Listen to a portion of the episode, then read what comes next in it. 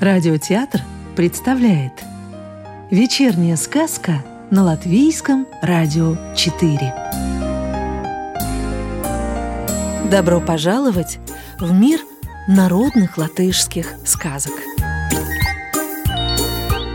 Мачетынь Жил да был в своей избушке ловкий мужичок по имени Мачетынь Наживался ловкач на своем барине, как хотел. Вот однажды возвращался барин с охоты и завернул в избушку к мачетыню отдохнуть.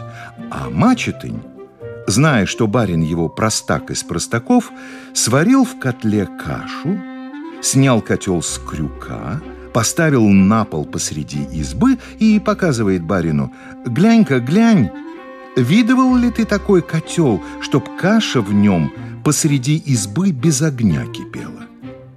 А я только так и делаю. Налью воды, насыплю крупы, поставлю котелок посреди избы на пол, и он вовсю кипит.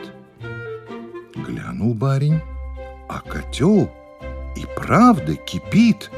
И невдомек ему, что каша, только что с огня снятая, еще булькает. Вот что, мачетынь, я тебе 33 пурви этой земли дам, а ты мне котелок отдай. Принес барин простофиля котел домой и положил на него зайца, пусть варится. Да куда там без огня-то вариться? Понял барин, что его надули, приказал привести мачетыни в имение и давай его дубинкой по спине молотить. А мачетынь еще дома смекнул – что без выволочки не обойдется, и чтоб опять подшутить над барином, налил в телячьи кишки крови и привязал их к спине. Как ударил барин мачетыни дубинкой, так кровь и брызнула во все стороны. Упал мачетынь на землю и заскулил. «Убил! Убил! Сам своего мачеты не убил!»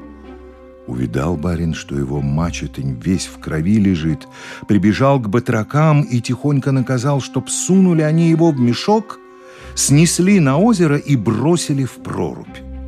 Снесли батраки мачетыни на озеро, а прорубь-то замерзла, пришлось за топором идти.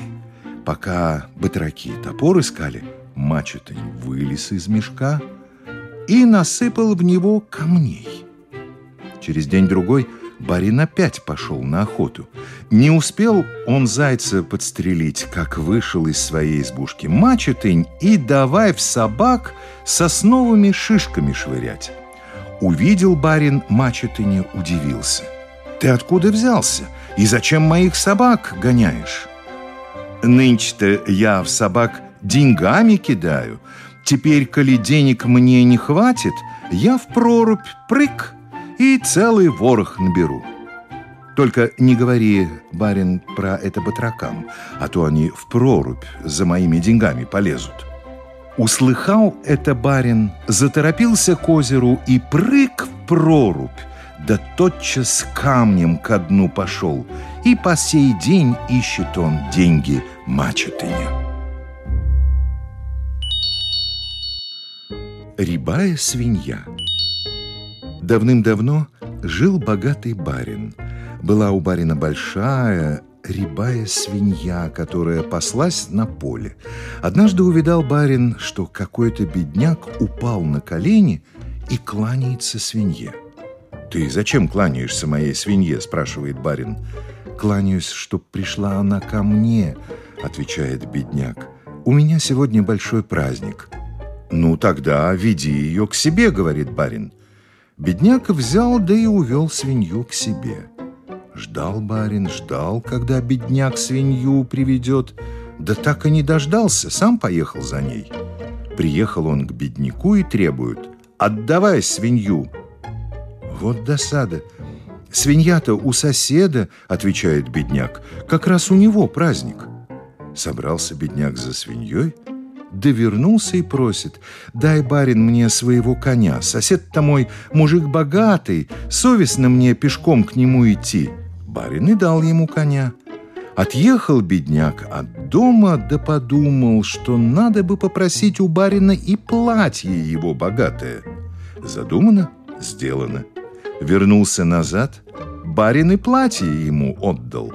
И вот бедняк, словно сам барин, укатил к соседу за свиньей, а барин в бедняковых лохмотьях остался ждать, когда бедняк вернется. А бедняк и не думает возвращаться. Прождал барин до вечера и зяб до костей, а потом к себе в замок пошел. Увидела барыня оборванца, подумала, что это нищий, и велела надавать ему по шее, чтобы в замок не лез. Слуги-то, что барина били, сразу его узнали, да виду не подали, уж очень им хотелось с барином посчитаться. И только когда сама барыня мужа узнала и караул закричала, отпустили его слуги. Да делать-то нечего, сама ведь слугам приказала барину по шее надавать. Только тут барин понял, что надул его бедняк, да было поздно. А бедняк жил, не тужил, держал баринову свинью, коня и ходил в лучшем бариновом платье.